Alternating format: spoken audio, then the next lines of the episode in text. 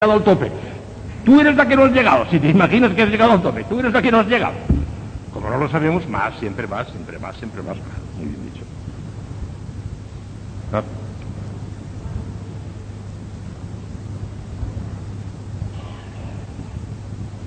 Magnífico. Pues sí, señor, sí, señor, sí. Si quieren ustedes pueden asociar a la gloria Padre, Señor, que haga siempre tu santísima voluntad. Muy bien. Una asociación maravillosa. Cualquiera de, esos, de esas fórmulas, ¿vale? Para que les ponga más devoción. O que sea fidelísima. Al terminar la plática de la tarde, recuérdenme todos los días que tengo que exponer el Santísimo, porque ya me he acordado y me he marchado. De milagro he vuelto.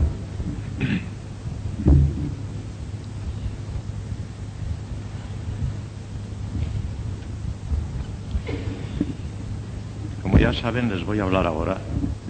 Les voy a hacer un comentario del Padre Nuestro, que es la oración por excelencia. Y voy a exponerles un artículo maravilloso de Santo Tomás en la Suma Teológica, en la que hace una exégesis fantástica del Padre Nuestro. Ya no se puede decir mejor de lo que hace Santo Tomás. Santo Tomás titula un artículo de la Suma Teológica de esta manera. Si están bien puestas las peticiones del Padre Nuestro. Así pregunta. Todo lo que hacen en la Suma Teológica son preguntas y después las contestan. Y contesta naturalmente que están bien puestas primero porque es nuestro Señor Jesucristo, el autor del Padre Nuestro, pero además por su maravilloso contenido. En él está contenido todo lo que hemos de pedir a Dios, absolutamente todo sin que falte nada, y por el orden lógico con que hay que pedirlo. De manera que si alteráramos un poco el Padre Nuestro, y en vez de empezar diciendo santificado sea tu nombre, empezáramos diciendo hágase tu voluntad, hemos hecho un desbarajuste. El orden es tal como está puesto tal como lo dijo nuestro Señor Jesús. Y vamos de manera que es una oración perfectísima por el autor y por el contenido maravilloso. Todo lo que podemos pedir a Dios, absolutamente todo sin que falte nada, y por el orden lógico con que hay que pedirlo. Introducción. Cuando empieza en el coro, la organista toca no sé qué tecla, si es el solo, la la, no sé qué, y da el tono. ¡Ti! Da el tono. Lo primero que hace nuestro Señor Jesucristo es dar el tono. Padre. Ya ha dado el tono. Toda nuestra oración tiene que girar en torno a esa palabra, Padre. Nos pone delante nuestra filiación auténtica. Y de la forma más impresionante que hay. Porque la forma más impresionante con que podemos considerar a Dios es nuestro Padre. Santa Teresita una vez que cayó porque mira, si no te hubieras caído no te besaría. No sé si... si ahora. Padre, lo más impresionante que hay de Dios es que es nuestro Padre. Actitud fundamental, somos hijos de Dios. Nuestro Señor en el sermón de la cena, de la, de, de, del monte, la montaña, nada más que en el sermón de la montaña, dice 14 veces que Dios es nuestro Padre, 14 veces y luego a través del Evangelio, sobre todo en San Juan, pero en todos los demás también, los sinópticos, un montón de veces, no sé cuántas veces en el Evangelio, que Dios es nuestro Padre, nuestro Padre, nuestro Padre. Padre, nuestro, no mío. Los pobres judíos tenían que cumplir nada menos que 663 preceptos del Talmud, de la Torah. Se volvían locos. No sabían qué es lo que era esencial y qué era lo que era accidental y qué era lo importante y qué era lo secundario. Y un día, oportunísimamente, un doctor de la ley le pregunta a nuestro Señor Jesucristo, Maestro, dinos, ¿cuál es el mayor mandamiento de la ley? Y él sabe lo que contestó. El primero y más grande de todos es amar al Señor tu Dios con todo tu corazón, con toda tu alma y con todas tus fuerzas. Y el segundo, semejante al primero, es este. Amarás a tu prójimo como, a ti mismo. Mayor que estos dos no hay ninguno. En ellos están enterrados y contenidos toda la ley y los profetas. Pues en las dos primeras palabras del Padre Nuestro tenemos los dos primeros mandamientos enterrados. Padre, el amor de Dios en su forma más impresionante, y nuestro, el amor al prójimo. No es Padre tuyo, sino de todos, nuestro. Una oración colectiva, nuestra. Lo más grande que hay, los dos mandamientos en las dos primeras palabras del Padre Nuestro y después decir, Padre nuestro, que estás en los cielos. Dios está en muchas partes, mañana hablaremos de eso. Por su inmensidad, sobre todo, está en todas partes. Pero en el cielo está de una manera especial, dejándose ver, Está en los cielos dejándose ver. Solamente en el cielo se deja ver. En los demás sitios está, pero no se deja ver. Si ahora mismo Dios nos comunicara el lumen gloria aquí y viésemos la esencia divina, esto sería el cielo ya. Allí donde Dios se manifiesta está el cielo. Y por eso dice nuestro Señor, Padre nuestro que estás en los cielos, o sea, Padre nuestro que te manifiestas y te dejas ver en el cielo, y además nos pone por delante el cielo, que es nuestro último fin, secundario, porque el primario es la gloria de Dios, pero el secundario, y nos la pone delante. Fíjate bien que vas a ir al cielo, tu Padre está en el cielo y te está esperando allí, Padre nuestro que estás en los cielos. Dice San Agustín que el Padre nuestro es la gran oración de la esperanza, porque todo lo que nos dice en el Padre nuestro es la esperanza, y la esperanza de Dios. Ahí lo tenemos, que estás en los cielos. Luego decimos enseguida, santificado sea tu nombre. Qué mal traducido está el Padre Nuestro en español, Dios mío. Había que modificarlo, porque los obispos no se atreven a cambiar el Padre Nuestro porque la gente se ha acostumbrado a esto y lo decimos así. Pero santificado es una palabra, una palabra hebrea, que no, dice, no nos dice en español lo que significa. Santificado significa, seas glorificado. Eso significa ser santificado. Dios no puede ser santificado, es la santidad por esencia. Seas glorificado, eso es lo que significa santificado y precisamente seas glorificado, es el fin primario y esencial de toda la creación. De manera que ante todo y sobre todo y mil veces por encima de nuestra salvación está la gloria de Dios. Y lo primero que pedimos en el Padre Nuestro es la gloria de Dios. Seas glorificado, seas santificado. La gloria de Dios, lo primerísimo de todo. Ahí está. Si cambiamos el orden, hacemos un revoltijo. Nos estropeamos todo. Seas santificado tu nombre. Tu nombre en la Sagrada Escritura, el nombre de Dios es Dios mismo. Es lo mismo decir nombre de Dios que Dios. Son totalmente equivalentes. Seas glorificado. Lo primero que pedimos es el Padre nuestro. Que es lo primero que hay que pedir. Por encima de, por encima de nuestra salvación. La gloria de Dios. Y ahí está la primera petición. Fin primario, la gloria de Dios. Es el porqué de la creación, la obsesión de los santos. No se frustrará por parte de ninguna criatura. Dios sacará su gloria de todas sus criaturas la sacará incluso de los condenados. El que no quiera glorificar la misericordia de Dios en el cielo, tendrá que glorificar la justicia de Dios en el infierno, pero la glorificará. Dios le perderá su gloria. Mi gloria no se la doy a nadie, dice el Señor en la Sagrada Escritura. Pero a nadie. Por las buenas, la misericordia de Dios en el cielo, o por las malas, la justicia de Dios en el infierno. Pero glorificará a Dios todos. Dios le perderá su gloria. Santificado sea tu seas glorificado, lo primerísimo. Ah, pero hay un fin secundario. Después del fin primario, que es la gloria de Dios, viene el fin secundario, como les expliqué el otro día, que es nuestra propia salvación, nuestra propia felicidad, nuestra propia felicidad eterna. Y es lo segundo que pedimos, porque es lo segundo que hay que pedir. Venga a nosotros tu reino. Venga a nosotros tu reino. Ahora por la gracia y después por la gloria. Y al pedir la gracia y al pedir la gloria, pedimos también, como es natural, la perseverancia final porque sin perseverancia final no tendríamos la gloria, lo pedimos absolutamente. Todo lo nuestro está pedido en la segunda, en la segunda, no en la primera, en la segunda, que es el lugar que Venga a nosotros tu reino. El reino de Dios vendrá y de alguna manera ha venido ya. Porque como dice nuestro Señor, el reino de Dios está dentro de vosotros mismos y mañana hablaremos de esto. En la habitación de la Santísima Trinidad está ya el reino de Dios en nosotros mismos. ¿Siente usted nostalgia de la patria? Le preguntaron en cierta ocasión al Sol Isabel de la Trinidad. Y decir, eh, cierta nostalgia, sí, naturalmente, pero en cuanto poseer a Dios, lo posee de una manera tan íntima y tan entrañable que casi me da igual ir al cielo que vaya.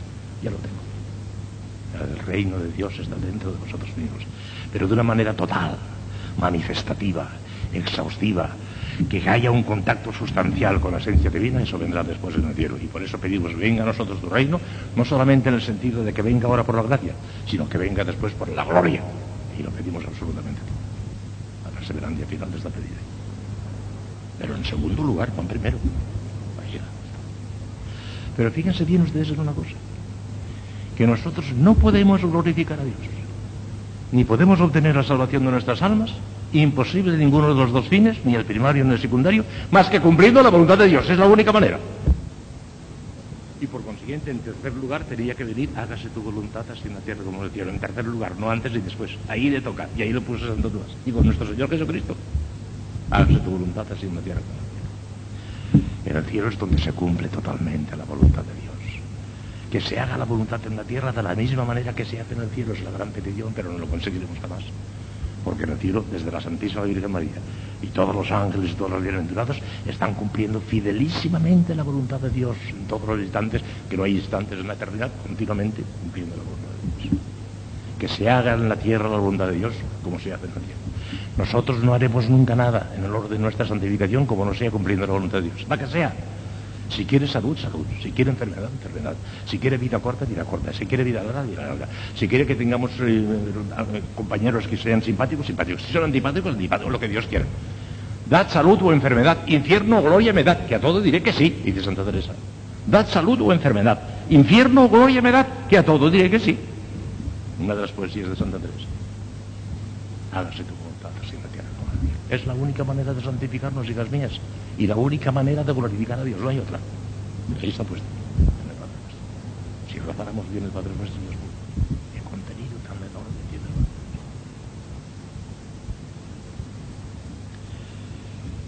en la voluntad de Dios hay que distinguir la voluntad significada y la voluntad de beneplácito. La voluntad significada o de signo que decimos en teología es aquella voluntad de Dios que ya está manifestada, que ya la ha manifestado. Son los mandamientos de la ley de Dios, los mandamientos de la Iglesia, nuestras constituciones, es la voluntad de Dios ya manifestada. Tenemos que averiguarla, ya está averiguada, ahí está. Es la voluntad de Dios manifestada. Pero hay también una voluntad de beneplácito, que esa no la ha manifestado aún todavía. ¿Qué será de nosotros mañana? ¿De qué enfermedad moriremos? ¿Qué día será el día de nuestra muerte? ¿Qué pasará tal o? No sabemos nada. Todo eso es la voluntad de signo. Dios ya tiene voluntad de todo lo que ocurrir. Y no ocurrirá más que lo que Dios tiene previsto, pero nosotros no lo sabemos. Y hemos de estar siempre en perfecta disponibilidad para lo que Dios quiera. La voluntad significada ya está significada. Vamos a cumplirla. Los mandamientos de Dios, los mandamientos de la Iglesia, nuestras constituciones. Esa es la voluntad de Dios, significada ya. Pero hay otra que es la voluntad de beneplácito, que no sabemos todavía cuál será, y hemos de estar en perfecta disponibilidad. Habla, Señor, que tu siervo escucha. Haz de mí lo que quieras en el tiempo y en la eternidad. Haz de mí lo que quieras en el tiempo y en la eternidad. Esto es. Está disponible para todo lo que Dios quiera. El sí, el gracias, el fiat, el amén, cualquiera de esas cosas. Ah, maravilloso es el Padre nuestro. Pero nuestro Señor sabía muy bien que en este pobre mundo, además de alma, tenemos cuerpo y tenemos ciertas necesidades materiales. Y después de hablar de todo y de pedir todo lo sustancial y todo lo esencial de la vida cristiana y de la vida sobrenatural, ya está agotada la materia, la ha agotado por completo. Ya no hay nada que hacer, ahí está todo, todo. Se acuerda de que tenemos un cuerpo y que tenemos necesidades materiales también. Y entonces empieza a pedir una cosa, la única cosa de tipo material y aún en un evangelista, como ustedes saben, habla de pan nuestro sobresustancial, refiriéndose a la Eucaristía. Pero no, probablemente lo que quiso decir nuestro Señor es el pan de cada día. Pero fíjese bien, pedimos el pan, o sea, lo puramente indispensable, no solamente el pan, sino las cosas puramente indispensables para la vida material, aquello que necesitamos en este pobre destierro mientras vayamos caminando hacia la patria. Lo puramente indispensable y para hoy, para hoy nada más, no para mañana. No pida nunca nada para mañana. El mañana está en manos de Dios. ¿Y si a lo mejor nos morimos esta noche? Pidamos el pan para hoy. Y si no nos morimos y mañana amanecemos, lo pediremos otra vez. Porque para eso dice el catecismo que decimos para hoy. Para corregir nuestra codicia y para estar necesitados de pedirlo mañana otra vez, porque lo pedimos día por día, día por día.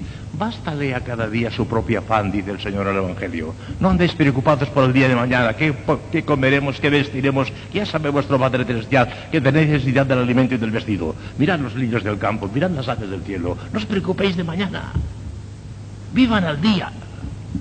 Ya está. Y el Señor proveerá. Y si haciéndolo así, hijas mías, muriese desde hambre, dice Santa Teresa a sus monjas de, San José de Ávila, benditas sean las monjas de San José que se han de hambre y se acabó, ya está. Vivan al día y no se preocupen jamás de mañana. El pan nuestro de cada día, dámosle hoy, no mañana, mañana ya te lo pediremos otra vez, si es que amanece para nosotros mañana. ¿Cómo nos tiene pendientes de, de su voluntad? Aún en esa petición más material que hay en el Padre Nuestro, como nos tiene pendientes de su voluntad. Y digamos nada si lo interpretamos como uno de los evangelistas, San Lucas me parece que es, el que dice sobresustancial, entonces se refiere a la Eucaristía. Danos hoy el pan nuestro de los cristianos, que es la Eucaristía, el pan de los ángeles. Si se le damos ese sentido, entonces es muchísimo más sublime todavía. Pero no, parece que lo que hay que interpretar es el pan, las cosas que necesitamos para ir viviendo. Ya está todo. Hemos pedido todo lo espiritual y hemos pedido todo lo material, porque en el pan está incluido absolutamente todo. Es absolutamente imposible, dice San Agustín, que podamos pedirle a Dios nuestro Señor alguna cosa que no esté en el Padre nuestro. Absolutamente imposible. Porque está todo lo espiritual y todo lo material. Imposible pedirle una cosa que no está ahí. Y ahora dice Santo Tomás, bien, ya está todo lo positivo tanto lo espiritual como lo material.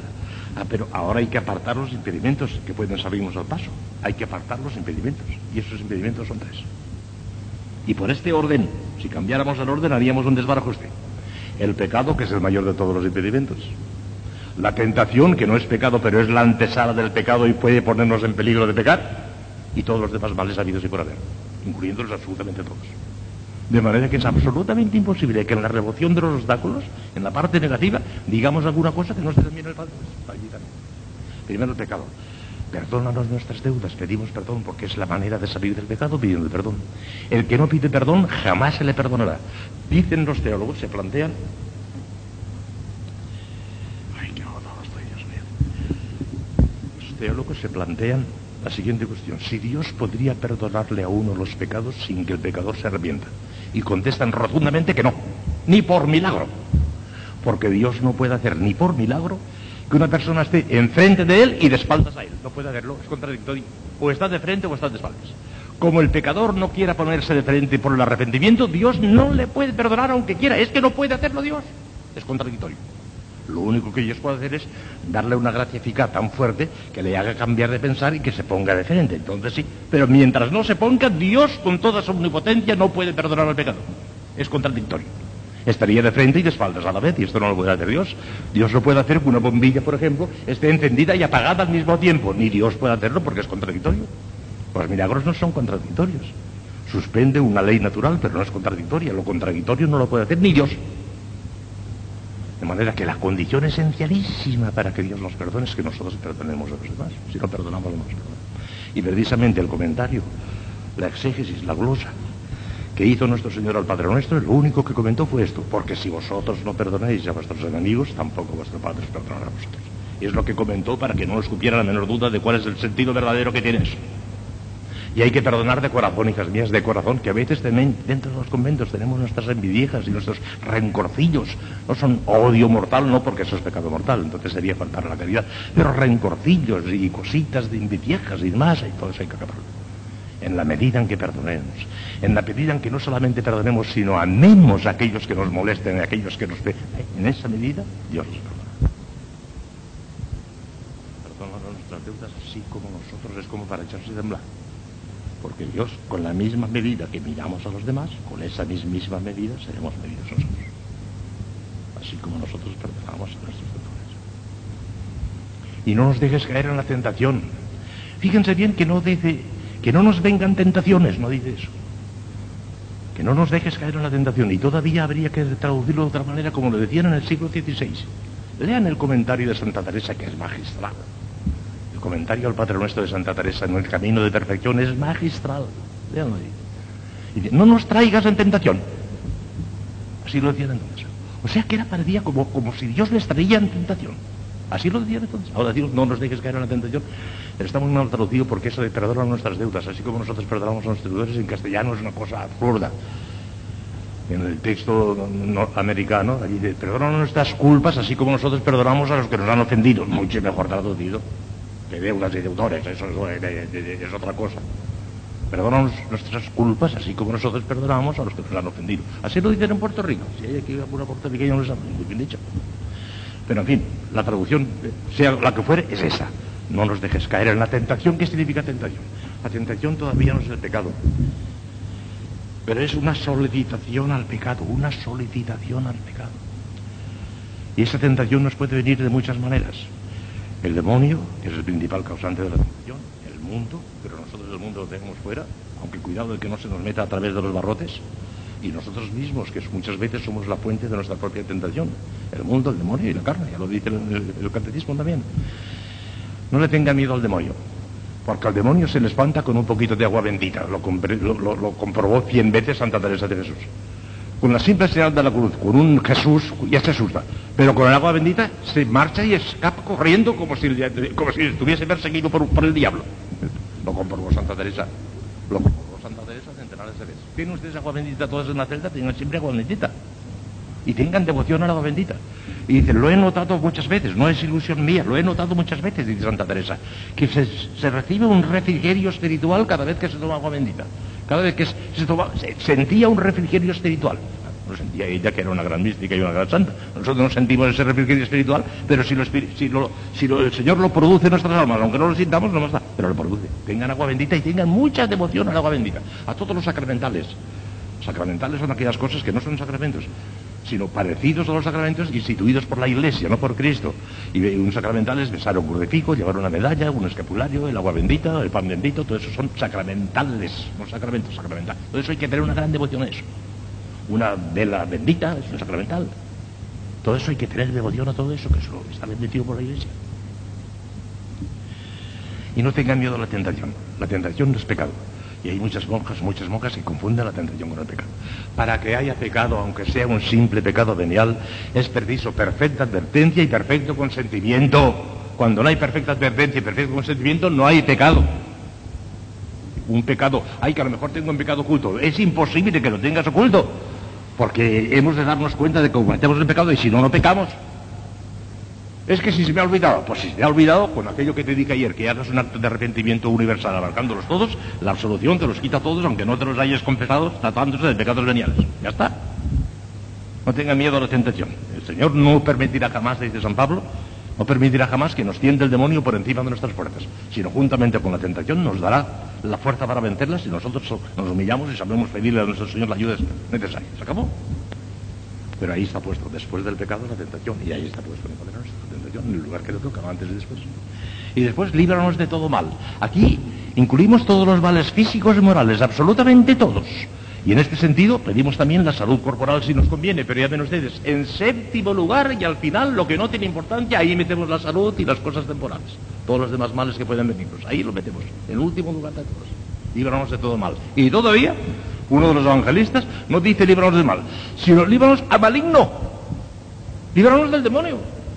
Pero parece también aquí, como lo decíamos antes con el pan, que no quiere decir eso, sino todos los males sabidos y por haber. Se refiere a todos los males sabidos y por haber. Líbranos de todo mal. Por eso San Agustín decía, y esa purísima verdad, que es absolutamente imposible pedirle a Dios absolutamente nada que no esté contenido en nosotros. Imposible todo. Tengan devoción al Padre Nuestro. Muchas veces necesitan algunas personas de vida espiritual Padre, yo en la meditación me, ahorro, me aburro mucho, no sé qué decirle a nuestro Señor. Dios mío, teniendo el Padre nuestro. Un día entró la Madre Priora del Carmelo de Lisieux en la celda de Santa Teresita del Niño Jesús. Y vio que estaba cosiendo muy rápidamente, rapidísimamente, pero al mismo tiempo tenía unos lagrimones tremendos. Y le preguntó, ¿qué le pasa a vuestra caridad? No, no me pasa nada. Si algo le tiene que pasar porque estás llorando.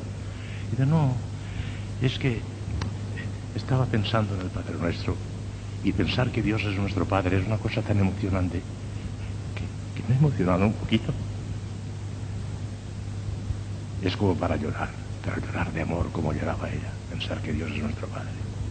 No nos emocionamos pensando que Dios es nuestro Padre, Dios Pues con la primera palabra del Padre Nuestro tienen ustedes por lo menos para una hora de meditación y otra segunda hora con la, segunda palabra.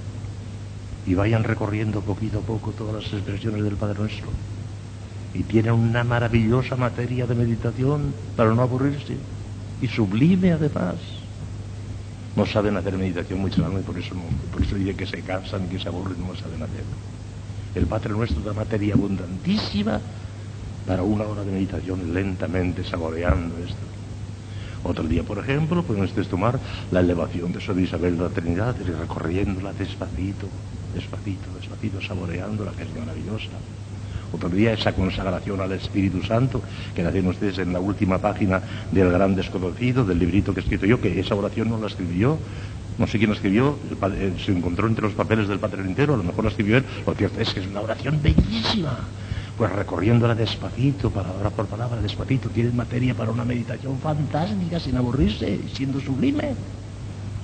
Yo mismo Estoy infinitamente lejos de vivir una oración que he compuesto, pero he compuesto una oración en la que he puesto toda mi teología. Todo lo que les estoy diciendo estos días está en esa oración. Es una oración magnífica también, no porque lo haya escrito yo, yo no la digo por desgracia, pero ahí está. Traerá a ustedes una copia. También, si les quieren aprender lo demás, verán que ahí tiene materia para una meditación fantástica, porque está recogida toda la teología espiritual, está ahí recogida en esa oración. Si acaso tengo un poquitín de mérito es porque la he redactado recorriendo todo lo de la teología espiritual, pero nada más, yo no, por desgracia no la vivo. Si viviera esa oración, sería San Juan de la Cruz. La oración que he escrito y que está ahí toda la teología, podría suscribirla a San Juan de la Cruz. Y la he escrito yo y, ya lo estoy, soy una, distancia infinita. Ya se trataron ustedes. Hijas mías, que no puedo más. El Señor nos bendiga. ¿Tienen algo que decir?